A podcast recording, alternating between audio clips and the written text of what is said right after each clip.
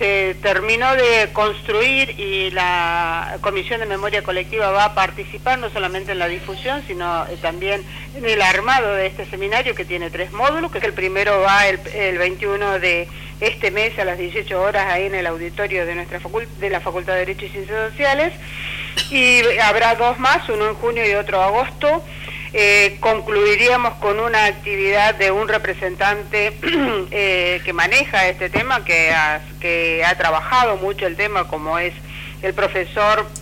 y ha sido eh, senador actual, creo, fue Daniel Filmus, que estaría haciendo más o menos, según su agenda, septiembre o al mes siguiente, como, no para concluir, pero sí para darle un cierre a este seminario denominado Identidad, Memoria y Soberanía.